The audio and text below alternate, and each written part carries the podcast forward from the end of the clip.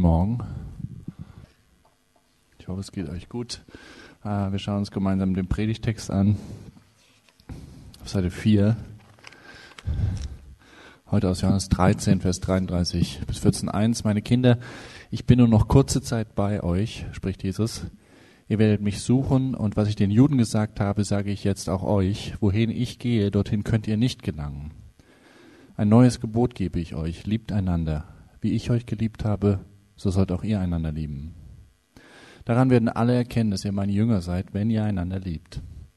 Simon Petrus sagte zu ihm, Herr, wohin willst du gehen? Jesus antwortete, wohin ich gehe, dorthin kannst du mir jetzt nicht folgen, du wirst mir aber später folgen. Petrus sagte zu ihm, Herr, warum kann ich dir jetzt nicht folgen? Mein Leben will ich für dich hingeben. Jesus entgegnete, du willst für mich dein Leben hingeben?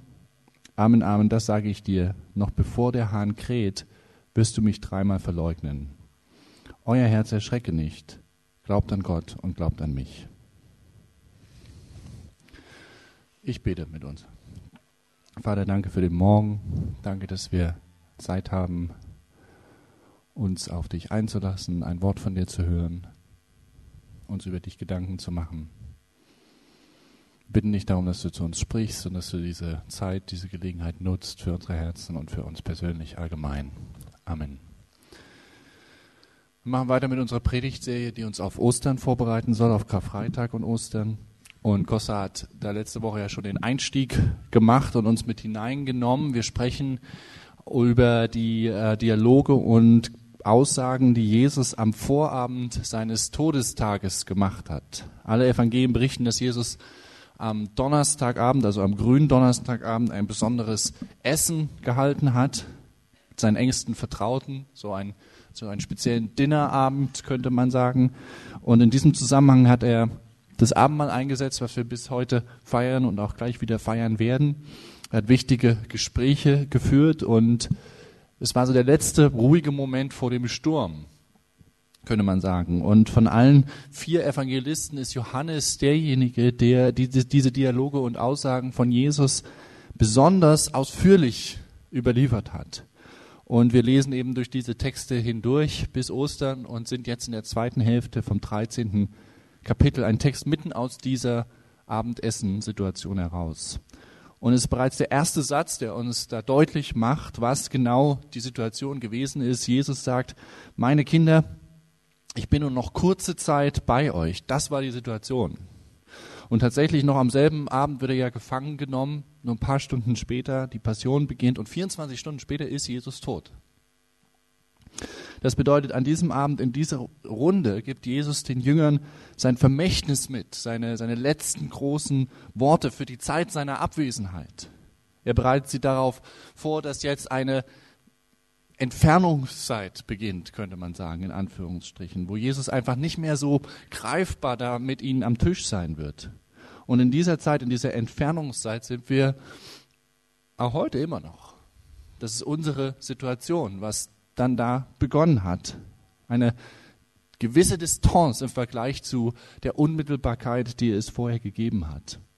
Und genau da ist die Verbindung dieses Textes auch zu uns heute, zu, zu unserer Situation dass eben diese Situation die gleiche ist. Auch unsere Situation, Entfernungszeit.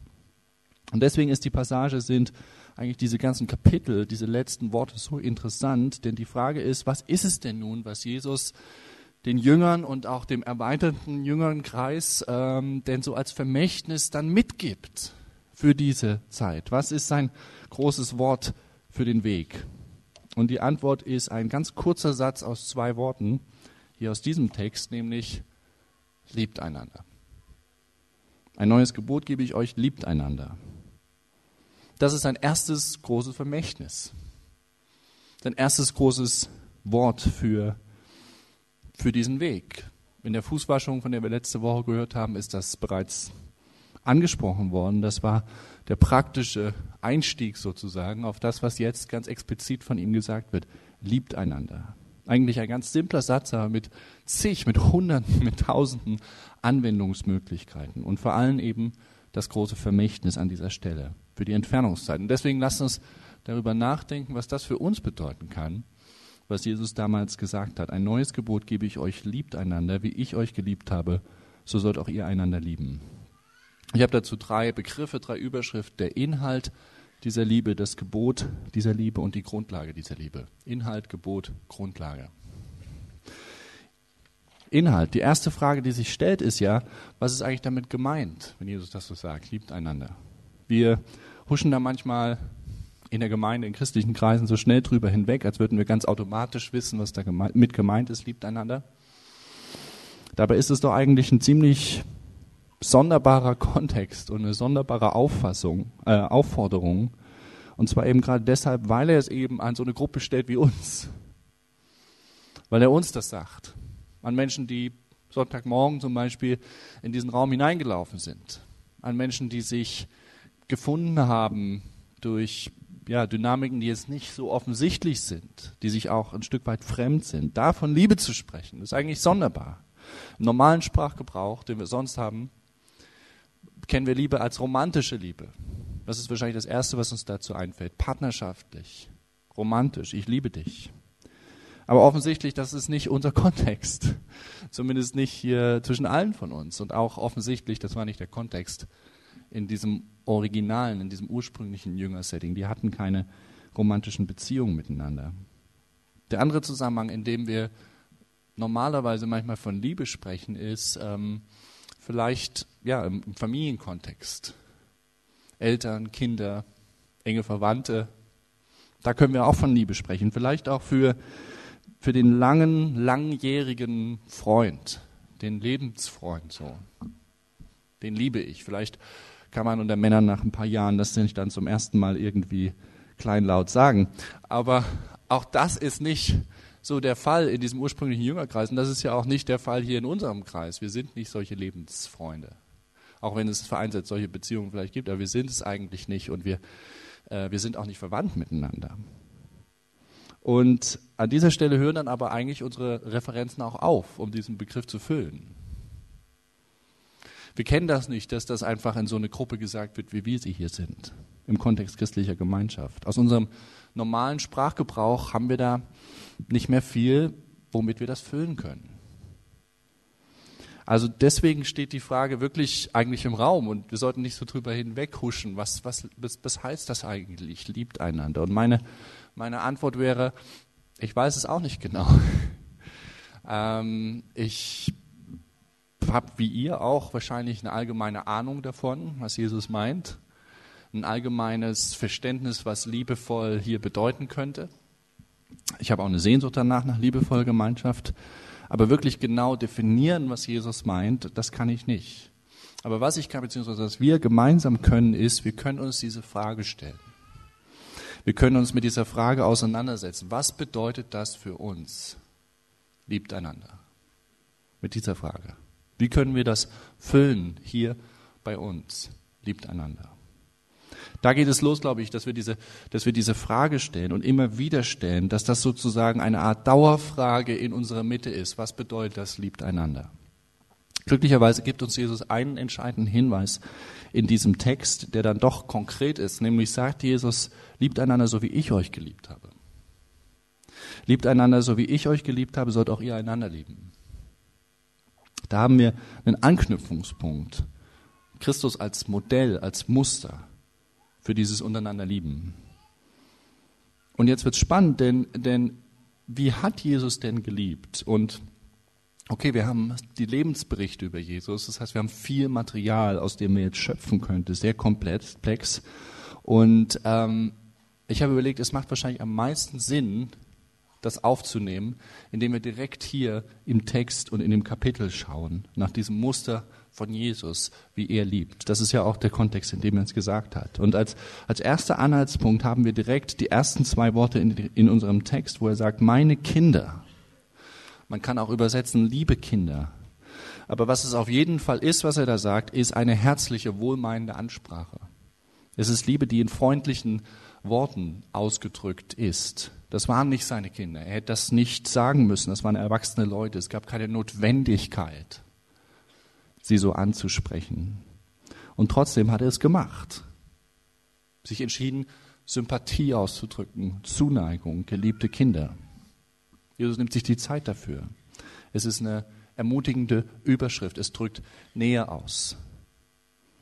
Das ist das Erste, was, was wir hier aus dem Text heraus, glaube ich, bekommen zur Deutung dieser Liebe, die Muster sein soll für unsere Liebe als Füllmaterial für, diese, für diesen Satz, liebt einander.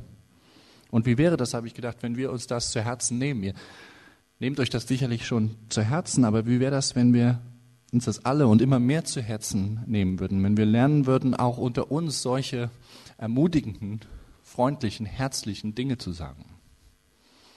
Nicht davon immer auszugehen, dass der andere weiß, dass ich ihn nicht hasse.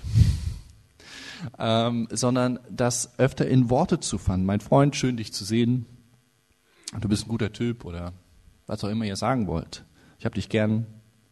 Einfach solche simplen Sachen im Kontext unserer Gemeinschaft, das zu sagen mal, in Worte zu fassen. Es ist vielleicht ganz gut zu bemerken, dass es, dass da hier in dem Text auch der Raum dafür war. Es war ja ein gemeinsames Abendessen. Das heißt, es war nicht so äh, blumenhaft aus dem Nichts gegriffen, formelhaft nochmal hingesagt, sondern es hat auch schon gepasst. Man saß beim Abendessen zusammen. Aber warum sollten wir das nicht auch machen in unseren passenden Momenten und auf unsere Art und Weisen, wo wir beieinander sitzen, Zeit miteinander verbringen, dass wir solche Worte finden für unseren Kontext. Liebt einander, wie ich euch geliebt habe. Worte. Zum Zweiten, am Ende unserer Passage gibt es dann noch einen anderen Ausdruck dieser Liebe von Jesus als Modell für unsere Liebe, nämlich Liebe durch Wahrheit, könnte man sagen. Was wir da in Vers 37 und 38 beobachten können, ist Liebe durch Kritik, durch das Ansprechen auf eine Schwäche. Schluck, könnte man sagen. Ähm, ihr habt das eben gehört, Petrus sagt, wieso soll ich nicht dahin kommen können, wo du hingehst? Ich würde sogar mein Leben lassen für dich. Und Jesus sagt zu ihm, Petrus, Du willst dein Leben lassen, ich werde mein Leben lassen für dich, du wirst mich verleugnen. Peng. In anderen Worten, Jesus spricht Wahrheit in Petrus Leben hinein, die, die ziemlich hart zu nehmen gewesen sein muss. So hart, dass Petrus im ganzen Verlauf des Gespräches nicht mehr sich an den Dialogen beteiligt. Erst in 18, Vers 10 sagt er wieder was. Aber trotzdem ist das, ist das ein Akt der Liebe gewesen. Im Kontext von Petrus Leben merkt man, dass das dass das genau die notwendige Ermahnung gewesen ist, die Petrus gebraucht hat. Ein Mensch, der, der sich oft in seinem Aktionismus, wir werden gleich nochmal drüber reden, so verrannt hat, der ein Gegenüber gebraucht hat, jemanden, der ihm aus der Kurve in den richtigen Weg hinein hilft. Und Jesus macht das entsprechend, nicht nur hier, ein Ausdruck seiner Liebe, nämlich durch Wahrheit. Und wenn wir darüber nachdenken, was das für uns bedeuten kann, dann müssen wir im Gedächtnis behalten, dass Petrus und Jesus eine echte Vertrauensverbindung bereits hatten vor diesem Moment. Da war echtes Vertrauen zwischen den Zweien. Das ist was anderes, als wenn hier jemand quer durch den Gottesdienst, nach dem Gottesdienst auf jemanden zugeht und ihm sagt, du, was ich dir schon immer mal sagen wollte, und das am besten noch in einer angespannten Beziehungssituation, du hast ein Problem und ich habe es quer durch den Raum gesehen. Kennt ihr vielleicht, hoffentlich nicht, aber es kommen die verrücktesten Sachen in christlichen Gemeinden vor. Ähm, das Muster, was Jesus hier setzt, an dieser Stelle ist Wahrheit im Zusammenhang einer echten Vertrauensbeziehung. Und das macht dann das Liebevolle aus. Eine Kritik von einem Menschen, der nicht kommt, um mich fertig zu machen, sondern der als Vertrauter kommt, als Freund mit Wahrheit. Also das ist die zweite Art und Weise, wie Jesu, Jesus Liebe aus, gedrückt hat, hier in diesem kurzen Text durch Kritik, durch Wahrheit unter Freunden, unter Vertrauten. Und auch da frage ich mich, wie das konkret werden kann bei uns. Wie wäre das, wenn, wenn auch wir das in unseren Vertrauensbeziehungen praktizieren würden? Wenn auch wir Wege finden würden, uns schwierige Sachen, hilfreiche Sachen zu sagen, pointierte Sachen ins Leben zu sprechen. Ihr habt bestimmt Erfahrungen schon damit gemacht, aber wie wäre das, wenn wir da immer neu drüber nachdenken und da unsere Wege finden, Wahrheit auszusprechen, auch unangenehme Wahrheiten.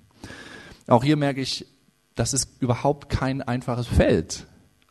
Es gibt keine Patentanweisung, wie wir das miteinander machen können. Aber ich weiß, dass es in meinem Leben Freunde gab in den letzten Monaten, die das gemacht haben und ich habe mich tierisch darüber aufgeregt. Aber ich weiß auch, es hat, mich, es hat mir gut getan. Und ich ahne auch, dass es eigentlich zu wenig gewesen ist, Besonders äh, in meiner Situation als Unverheirateter, wo es sowieso wenig Situationen gibt, wo jemand mir wirklich persönlich, sehr persönlich zu Leibe rücken kann. Also auch das ist ein interessantes Thema, denke ich, für uns gerade. Liebt einander, so wie ich euch geliebt habe, sagt Jesus in diesem Fall durch Wahrheit. Und schließlich also Worte und Wahrheit, schließlich liebevolle Worte und Wahrheit. Und schließlich noch ein letzter Aspekt zum Inhalt dieser Liebe aus diesem Text, aus dem Kapitel, um so genauer zu sein. Unser Text kommt hier direkt nach der Fußwaschung, wie wir eben gesagt haben. Also kurz nach dem Moment, wo Jesus überraschend zum Handtuch, zur Schüssel greift und äh, seinen Jüngern so ein Fußbad gibt. Und auch das sagt uns viel darüber, was es bedeutet zu lieben, wie Jesus geliebt hat. Nämlich, es muss offensichtlich auch heißen, einander zu helfen auf praktische Art und Weise greifbar Gutes zu tun, tatkräftig zu werden füreinander. Und zwar, wenn ich mir so die Füße vorstelle, die da auf einmal vor einem sind, durchaus auch mal auf eine Art und Weise, die nicht nur angenehm ist, die ich nicht nur sowieso schon machen wollte. Genau das scheint ja die Fußwaschung gewesen zu sein, eine wohltuende Hilfe für denjenigen, der die Füße gewaschen kriegt und eine Herausforderung oder sehr spezielle Art und Weise für denjenigen, der wäscht. Ein paar Monate später ein paar Momente später sagt dann Jesus eben, was er damit gemeint hat, nämlich liebt einander so, wie ich euch geliebt habe. Durch praktische Hilfe offensichtlich. Und auch da ist wieder die Frage im Raum, was ist das Entsprechende für uns? Für diese praktische Hilfe in unserer Anwendung. Heißt das, uns beim Renovieren zu helfen zum Beispiel? Ich fange jetzt mal nicht mehr Fußpflege an oder sonst irgendwas, aber es geht ja allgemein um praktische Sachen. Heißt das, dass wir uns was weiß ich, dass wir uns zum Beispiel in einer vollen Woche, die für uns schon voll ist, trotzdem noch die Zeit nehmen, jemand eine Stunde bei seiner Bewerbung zu helfen. Oder eine Übernachtung anzubieten, selbst wenn bei uns gerade Chaos ist. Aber wenn jemand sie braucht, du kannst bei mir übernachten. Es gibt tausend Anwendungen dafür, wie wir uns praktisch untereinander hier helfen können. Und zwar nicht, weil wir Verwandte sind und nicht, weil wir die Lebensfreunde sind, sondern weil, weil wir in einer Gemeinschaft sind, zu der Christus gesagt hat, liebt einander, so wie ich euch geliebt habe. Ich stelle mir vor, wie das, wie das wäre, wenn das unser Miteinander prägt. Wenn so eine selbstverständliche Hilfsbereitschaft, so eine Großzügigkeit, die ins Auge springt. Und ich glaube, das Entscheidende dafür ist, dass wir uns eben mit dieser Frage beschäftigen, dass wir die uns stellen. Was ist das für mich, liebt einander? Wie fülle ich das in meinem Alltag? Wenn diese Frage unter uns präsent ist, in unseren Gedanken, dann werden Gelegenheiten kommen, Ideen kommen, in der Fülle, glaube ich. In diesem Kapitel jedenfalls gibt uns Jesus drei konkrete Anhaltspunkte, an denen wir weiterdenken können, durch seine eigene Art. Liebt einander, durch liebevolle Worte, durch zugesprochene Wahrheit und durch unterstützende Taten. Konkrete Ideen werden folgen. Zweite, der zweite Punkt ist ähm, die Motivation für solche Liebe. Und an dieser Stelle gibt es eigentlich so ein kleines Problem mit, dieser, mit diesem Gebot von Jesus, nämlich die Tatsache, dass man Liebe eigentlich schlecht gebieten kann, schlecht anordnen kann. Jesus sagt, liebt einander, Ausrufezeichen. Wie soll man sowas gebieten können? Ein Psychotherapeut hat dazu geschrieben, die Schwierigkeit dieses Gebotes besteht aus psychologischer Sicht darin, dass Liebe nicht geboten werden kann. Die Person, die durch einen Willensakt zu lieben versucht, wird höchstwahrscheinlich zu einer Person werden, die zwar äußerlich wie eine Liebende erscheint, im Inneren jedoch diese Liebe verneint. Liebe muss von Herzen kommen, wenn sie wahrhaftig sein soll. Sie kann nicht simuliert werden, nicht einmal mit den besten Intentionen. Aber bei Jesus ist das ein Gebot. Eindeutig. Aber ich glaube, der Unterschied ist, es ist ein Gebot von Jesus an Menschen, die Liebe erfahren haben. Und in diesem Kontext ein Gebot an Menschen, die Liebe erfahren haben. Und zur Liebe aufgefordert werden zu können, zu liebevollen Taten, zu liebevollem Lebensstil, die auch bis ins Herz reichen, muss ich Liebe erfahren haben. Der Schlüssel ist nicht der Tritt in den Hintern, sondern der Schlüssel ist die eigene, das eigene Wissen um das Geliebtsein, die eigene Liebeserfahrung, ein Vorrat, aus dem ich schöpfen kann. Und mit diesem Gedanken kommen wir nochmal zu diesem Schlüsselsatz zurück. Liebt einander, so wie ich euch geliebt habe. Die entscheidende Frage ist, was hören wir? Was kommt an bei uns, wenn wir diesen zweiten Teilsatz hören, so wie ich euch geliebt habe?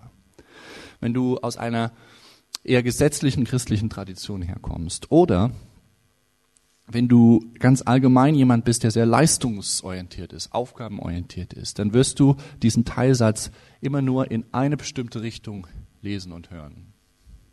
Nämlich als modalen Satz. Wie ich euch geliebt habe. Jesu Liebe als Muster, als Vorbild, als eine Antwort auf die Frage, wie genau, eins zu eins. Ihr kennt diese, wahrscheinlich diese Plastik, Bilder, Wackelbilder, also diese Technik, Motive auf so eine Plastikoberfläche zu bringen, die man dann in zwei unterschiedlichen Winkeln anschauen kann. Und dann kann man da zwei unterschiedliche Motive sehen. Immer ein anderes, je nachdem, wie man es gerade hält. Manche von uns werden in diesem zweiten Teilsatz, wie ich euch geliebt habe, immer nur ein Motiv sehen. Nämlich modal, wie, Anforderungen. Aber es gibt noch ein anderes Motiv, was in diesem Teilsatz steckt, nämlich das Existenzielle. Und wir kommen dem auf die Spur, wenn wir uns ein paar vergleichbare Statements aus dem Neuen Testament anschauen. Zum Beispiel, vergebt einander, wie Christus euch vergeben hat. Ganz ähnlich, vergebt einander, wie Christus euch vergeben hat. Paulus in Kolosser 3,13. Das ist nicht nur modal gemeint. Das wird uns dass wir uns genauso vergeben sollen auf die gleiche Art und Weise, mit dem gleichen Modus, Modus und Umfang wie Christus am Kreuz. Das kann nicht nur modal gemeint sein, weil das können wir nicht im vollen Umfang. Vergebt einander, so wie Christus euch vergeben hat. Das kann keiner von uns. Wenn Paulus diesen Satz sagt, vergebt einander so wie ich, wie Christus euch vergeben hat, dann schwingt da auch noch eine ganz andere Schiene mit, ein zweites Motiv. Nämlich die Erinnerung beziehungsweise der Versuch, die Hörer daran zu erinnern, dass sie selbst einmal Vergebung erfahren haben. An diese existenzielle Erfahrung, die sie selbst einmal hatten und die wunderbar für sie war. Das kann, das kann, das kann nicht nur modal mechanisch gemeint sein.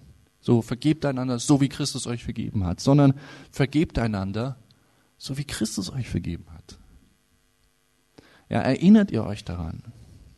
an diese Erfahrung, die ihr hattet, an die Befreiung durch Liebe, durch Bestätigung, durch Christus, als er euch vergeben hat, als er euch die Last eurer Selbstzweifel, eurer Vergangenheit genommen hat, wisst ihr noch, da heraus, aus dieser existenziellen Erfahrung heraus, sollt auch ihr vergeben. Das gleiche geht für den Satz, dient einander, so wie Christus euch gedient hat. Auch das, auch das kann nicht nur modal gemeint sein. Weil das können wir nicht. Wir können nicht uns so dienen, wie Christus gedient hat. Christus war auch Gott in menschlicher Gestalt. Da stoßen wir an unsere Grenzen. Gerade wenn wir das im Licht des Kreuzes sehen. Aber es ist eben auch als Motivation gedacht. Existenziell. Als Aktualisierung unserer Erfahrung, dass er uns gedient hat. Wisst ihr noch? Dass er dir gedient hat. Dient einander so, wie Christus euch gedient hat. Erinnert ihr euch? Bewegt euch das noch? Hat euch das noch? Erlebt ihr das noch? Und da heraus, dient doch. Liebt einander, wie ich euch geliebt habe. Das ist nicht nur das rein modale, sondern das ist das Existenzielle, was uns befähigen soll. Anders gesagt, wie ich euch geliebt habe, das ist nicht nur eine Aufgabenbeschreibung, sondern es ist auch ein kurzer Liebesbrief. Das ist nicht nur ein Wort an den Willen, sondern es ist auch zugleich ein Wort an das Herz. Oder wie Dietrich Bonhoeffer das treffend ausgedrückt hat, und das habt ihr vorne im Programmheft stehen, und zwar ab dem zweiten Zitat im unteren Drittel, als Gott ich lese noch einen Satz vorher. Den Unterricht in der brüderlichen Liebe hat Gott selbst übernommen und dann geht's da los. Als Gott uns barmherzig wurde, als er uns Jesus Christus als den Bruder offenbarte, als er uns das Herz durch seine Liebe gewann, da begann zur gleichen Zeit der Unterricht in der brüderlichen Liebe. War Gott uns barmherzig, so lernten wir zugleich die Barmherzigkeit mit unseren Brüdern. Empfingen wir Vergebung statt Gericht, so waren wir zur brüderlichen Vergebung bereit gemacht. Je mehr wir empfangen hatten, desto mehr konnten wir geben. Und je ärmer unsere Brüderliebe, desto weniger liebten, lebten wir offenbar aus Gottes Barmherzigkeit und Liebe. Ich lese das gleiche nochmal mit du. Als Gott dir barmherzig wurde, als er dir Jesus Christus als den Bruder offenbarte, als er dir das Herz durch seine Liebe gewann, da begann zu gleicher Zeit dein Unterricht in der brüderlichen Liebe. War Gott dir barmherzig, so hast du zugleich die Barmherzigkeit mit deinen Geschwistern gelernt. als du Vergebung statt Gericht empfangen hast, wurdest du auch zur brüderlichen Vergebung bereit gemacht.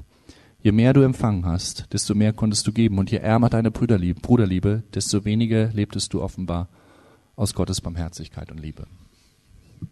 Merkt ihr das? Liebt einander, wie Christus euch geliebt hat. Da geht es um beide Aspekte, wie ein Wackelbild, was ich in zwei, mit zwei Motiven sehen kann. Ja, es geht um das Vorbild, es geht um das Muster, wie Christus. Aber wenn das alles werde, wie sollte das gehen? Das würde uns fertig machen. Stattdessen in diesem Teilstadt ist eben auch dieses zweite Motiv, was noch viel wirksamer ist, viel wirksamer als eine bloße Handlungsanweisung, nämlich das Existenzielle. Euch geliebt hat, die Erinnerung an das für dich. Und die Frage ist, die Frage, mit der Jesus das stellt, ähm, zwischen den Zeilen ist, hast du das noch? Ist es noch präsent bei dir? Und das ist wirklich eine Art Litmus-Test für unseren Glauben, für unser Verständnis des Kerns des Glaubens. Die Frage ist, sehen wir beide Aspekte? Kannst du beide Aspekte Motive sehen, wenn du so einen Vers liest in der Bibel, und die sind relativ häufig, liebt einander so wie Christus euch geliebt hatte. Siehst du beide Aspekte, nicht nur das Muster, nicht nur den Vorbild, nicht nur die überragende, manchmal vielleicht erdrückende Herausforderung, sondern auch die Einladung, die existenzielle Erinnerung, dass er dich zuerst geliebt hat, zuletzt geliebt hat, durch alles hindurch liebt. Das ist Jesu Gebot, die ein Gebot ist und gleichzeitig ein Liebesbrief. Und der dritte Punkt, die Grundlage solcher Liebe. Euch ist bestimmt die große Werbekampagne aufgefallen, die, die es im Moment hier in Berlin gibt. Don't be maybe ist da der große Slogan. Also übersetzt sowas wie sei kein vielleicht. Vielleicht habt ihr das hier und da mal in der Stadt gesehen. Don't be maybe. Oder wenn man in Deutsch schreiben will, ähm, es reicht mit vielleicht. Oder mal sehen kann gehen. Ähm, immer wenn ich Auto fahre und so ein äh, Plakat sehe, fange ich an darüber nachzudenken. Don't be maybe. Und offensichtlich, das ist eine Aufforderung, ganze Sache zu machen, sich auf etwas festzulegen, Entscheidungen zu treffen. Und auch wenn es letzten Endes in der Kampagne natürlich ein bestimmtes Produkt gibt, trotzdem ist das, das Anliegen ein super Anliegen, finde ich. Don't be maybe. Sei kein vielleicht, entscheide dich. Und das ist auch wahrscheinlich einer der Gründe, warum diese Werbung ganz gut funktioniert. Weil da was angesprochen wird, was Realität hat, wo eine Wahrheit drin steckt, weil das erfrischend ist, wenn jemand entschieden zu seiner Sache steht. In unserem Absatz gibt es im Kontext dieses, Liebesgebote, dieses Liebesgebots auch einen Satz von Petrus, der in diesem Sinne kein Don't be maybe Satz ist sondern ein entschlossener Satz, nämlich Vers 37. Petrus sagt, ich will mein Leben hingeben für dich. Das ist kein vielleicht. Das ist ein sehr entschlossener Satz. Ganz eindeutig, ich will mein Leben hingeben für dich. Petrus hat die Liebe von Jesus gesehen, er hat sie erlebt, er hat die Vision verstanden, liebt einander, wie ich euch geliebt habe. Und jetzt hat er eine Entscheidung gemacht. Bin sogar bereit, mein Leben für dich hinzugeben. Und auch im, im größeren Kontext der Evangelien ist das ein total treffender Satz. Jesus hat an anderer Stelle gesagt, wer sein Leben versucht, krampfhaft für sich zu behalten, der wird es verlieren. Aber wer sein Leben gibt, wer es investiert, der wird, der wird es gewinnen. Also so eine eindeutige Hingabe eine, ist eine absolut angebrachte Reaktion auf denjenigen, der sein Leben selbst hingeben wird. Jesus, ich will mein Leben hingeben für dich. Und trotzdem kritisiert Jesus den Petrus genau in diesem Satz, wir hatten es eben schon angedeutet, scharf, direkt danach. Vers 38, Jesus entgegnete, du willst für mich dein Leben hingeben? Amen, Amen, das sage ich dir, noch bevor der Hahn kräht, wirst du mich dreimal verleugnen. Und die Frage ist, warum holt Jesus den Petrus da so aus der Luft? Warum diese Kritik für einen eigentlich so erfrischend entschlossenen Satz? Und die erste offensichtliche Antwort ist, weil das eben nur eine sehr kurze Entschlossenheit war. Und Jesus wusste das. Noch in derselben Nacht hat Petrus ihn dann, wie gesagt, verraten und damit auch das Liebesgebot, die ganze Gruppe. Also das zunächst so die erste Antwort. Warum kritisiert das Jesus? Weil das eine sehr kurzfristige Entschlossenheit war. Aber die tiefere Frage ist natürlich, warum war das so eine kurzfristige Entschlossenheit? Warum war da so wenig Substanz? Und die Antwort aus dem Text heraus, die da in Jesu Kritik eingewoben ist, ist, weil es anscheinend zwei verschiedene Grundlagen gibt für solche Entschlossenheit, zwei verschiedene Grundlagen für nicht maybe zu sein. Zwei verschiedene Grundlagen, so zu lieben, wie Jesus hier sagt. Die eine schwach, die andere dauerhaft. Petrus Grundlage war die schwache. Warum? Weil sie von Aktionismus geprägt war. Sie war basiert auf seinem eigenen Willen, auf seiner eigenen Kraft. Petrus war ein Typ, der geglaubt hat, nichts ist unmöglich für den, der es nur richtig hart versucht. Jesus sagt zu ihm, ich gehe an einen Ort, wo du nicht hinkommen kannst, Vers 35. Wie? Ein Ort, wo ich nicht hinkommen kann? Ich will mein Leben geben für dich. Jetzt setze ich noch einen drauf. Ich erhöhe den Einsatz und dann wird's klappen. Petrus war der Typ, der geglaubt hat, nichts ist unmöglich für den, der es nur richtig hart versucht. Wenn Jesus sagt, liebt einander, steile Anforderung steht, dann machen wir es einfach. Auf die Entscheidung kommt es an. Aktionismus, eigene Kraft. Ich werde kein Maybe sein. Judas vielleicht, ich nicht. Jesus, ich bin bereit, mein Leben zu geben. Das ist eine Art und Weise, wie, wie manche Christen ihr ganzes Leben führen. Gott hat's gesagt, also machen wir es einfach. Nichts ist unmöglich für den, der es richtig hart versucht.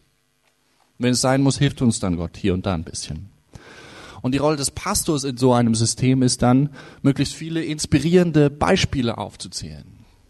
Ständig von der Sofagruppe zu erzählen oder von dem tollen Glaubensgeschwister, der es wieder super hingekriegt hat, damit wir so diese Entscheidungskraft in uns hochköcheln merken. Und dann als zweites den Leuten richtig in den Hinter zu treten, endlich kein Maybe mehr zu sein. Und endlich loszulegen mit, der eigenen, mit dem eigenen Einsatz und der eigenen Disziplin, dann wird das schon. So eine hochgebrühte Entscheidungskraft und, und eine Prise Stolz dabei, eben nicht zu den Unentschlossenen zu gehören. Jesus, ich bin bereit, mein Leben zu geben für dich jetzt. Das ist Petrus Weg. Und ich denke, was das ist, ist im Grunde nichts anderes als die Kopie eines ganz normalen weltlichen, menschlichen Philosophie, könnte man sagen, nämlich einer Philosophie, die ich auf einem Pop-Philosophie, die ich auf einem anderen Werbeplakat, Riesenwerbeplakat an einem Riesengebäude in New York gesehen habe vor ein paar Jahren von Adidas. Nothing is impossible. Nothing is impossible, wenn du es nur richtig ausprobierst, eigene Kraft. Petrus ist die exakte Verkörperung davon für den geistlichen Bereich. Und, und, und wie geht Jesus jetzt damit um? Wir sehen im nächsten Vers, nämlich indem er Petrus zusammenstutzt. Du willst kein Maybe sein? Du wirst dreimal Maybe sein. Du wirst das sprichwörtlichste Maybe der ganzen Bibel sein. Ja, du willst dein Leben für mich geben? Du wirst wegrennen und ich werde mein Leben geben für dich. Du glaubst, dass du alles erreichen kannst, wenn du nur alles investierst? Du wirst an einen Punkt kommen, wo du an gar nichts mehr glauben kannst. Weder an dich noch an mich, weder an dich noch an Gott. Kommt das manchen von euch vielleicht bekannt vor? Das ist Jesu Reaktion. Ich glaube auf, nicht nur auf Petrus, sondern auch auf unsere selbstgemachte Entscheidungskraft, auf unser selbstbasiertes, selbstgemachtes. Alles ist möglich, wenn ich mich nur dafür entschieden habe. Aber das ist nur die eine Reaktion von Jesus. Direkt danach sagt Jesus noch etwas anderes, nämlich eben den nächsten Vers, 14.1. Nämlich sagt er dann, aber euer Herz erschrecke nicht. Das ist erschreckend, wenn man so runtergeholt wird. Das ist erschreckend, wenn die selbstgemachte der selbstgemachte Entscheidungs- und Aktionismusglaube sich so gar nicht bewährt. Wenn die Rechnungen nicht aufgehen. Ich investiere das und dann gibt mir Gott das wenn man vor den Scherben, den Grenzen der eigenen Möglichkeiten steht. Das ist erschreckend. Aber Jesus sagt, euer Herz erschrecke nicht, sondern glaubt an Gott und glaubt an mich. Das ist das Credo für ein ganzes Leben und auch für diesen Liebesauftrag. Euer Herz erschrecke nicht, wenn, wenn ihr diese riesige Aufgabe seht, wenn ihr eure eigenen Begrenzungen seht, sondern glaubt an Gott und glaubt an mich. An Gottes Kraft zur Liebe, an, an meine, also an Jesu Entschlossenheit, an sein Nicht-Maybe sein. Vertraue darauf, nimm das in den Blick, hab das klar in dir und vor dir, in deinem Herzen. Seine Entschlossenheit, sein Nicht-Maybe sein, sogar bis in den Tod. Genau das ist die andere Grundlage für diese Liebe und für dieses Nicht-Vielleicht-Sein die dauerhafte Grundlage, die bleibt, die sich immer neu erneuert durch den Heiligen Geist. Nicht bloßer Aktionismus und hochgepeitschter Entscheidungswillen, nicht bloße Inspiration durch tolle Vorträge, nicht bloße Szene zusammenbeißen, Disziplin und eigene Kraft, sondern der Glaube an ihn, der Blick auf ihn, das Dranhängen an ihn, der nicht maybe war, der so abgrundtief nicht maybe war. Zu dem Maße, wie dich das berührt und erfasst und trifft, dass er so gar kein vielleicht gewesen ist. Für dich, zu dem Maße, wirst auch du kein vielleicht sein in deinem Leben. Das ist ein wunderbarer Satz. Jesus, ich will mein Leben für dich geben, an sich ein wunderbarer Satz. Ich habe deine Vision der Liebe verstanden. Ich habe den Auftrag begriffen. Ich will mein Leben dafür einsetzen. Ja, ich will mein Leben für dich geben. Ein wunderbarer Satz, erfrischen. Die entscheidende Frage ist, was ist unsere Grundlage dafür? Frommer Aktionismus oder, also frommer Aktionismus, Schrägstrich unsere eigene Entscheidungskraft oder ein realistischer Blick auf unsere eigene Unfähigkeit, gepaart mit einem felsenfesten, unerschütterlichen Glauben an seine Kraft und Möglichkeiten. Euer Herz erschrecke nicht, glaubt an Gott und glaubt an mich, sagt Jesus. Das ist das Rezept, glaube ich, um uns zu lieben und kein Vielleicht zu sein. Und ich stelle mir das auch da wieder praktisch vor, wie uns das prägen kann, dieser Satz, und wie das wirklich die Grundlage sein kann für, für so einen liebevollen Umgang. Euer Herz erschrecke nicht, sondern glaubt, vertraut, wie uns das prägen kann unserem Umgang mit Geld zum Beispiel. Wenn die Sorge, dass ich nicht genug habe, wenn ich nicht auch das noch zurücklege, wenn, wenn diese Sorge nicht mehr mein Herz erschrickt. Wenn, wenn ich stattdessen vertraue, dass sich das lohnt zu investieren in Gottes Anliegen in dieser Welt. Wie das unsere Gemeinschaft verändern kann. Oder wie wenn ich daran denke, wie uns das prägen kann im Umgang mit unserer Zeit, wenn, wenn die Deadline und unser Leistungsdruck uns nicht mehr so erschrecken können. Euer Herz erschrecke nicht, erschrecke nicht, sondern, sondern wenn wir an ihn glauben, dass er unsere Projekte unterstützt und zu Ende führt. Und deswegen die Stunde, die anderthalb Stunden, die jetzt mal sein müssen für den Bekannten, für den Umzug, für die Hilfe, wenn die dann eben möglich werden. Oder wie uns das prägen kann, wenn, wenn uns das Bemühen, mit den richtigen Leuten verbunden zu sein, die richtigen Kontakte zu haben, zu den richtigen Netzwerken, mit den richtigen Leuten zu gehören, uns bloß nicht mehr schämen zu müssen, wenn dieses, wenn dieses Bemühen uns nicht mehr erschrecken muss,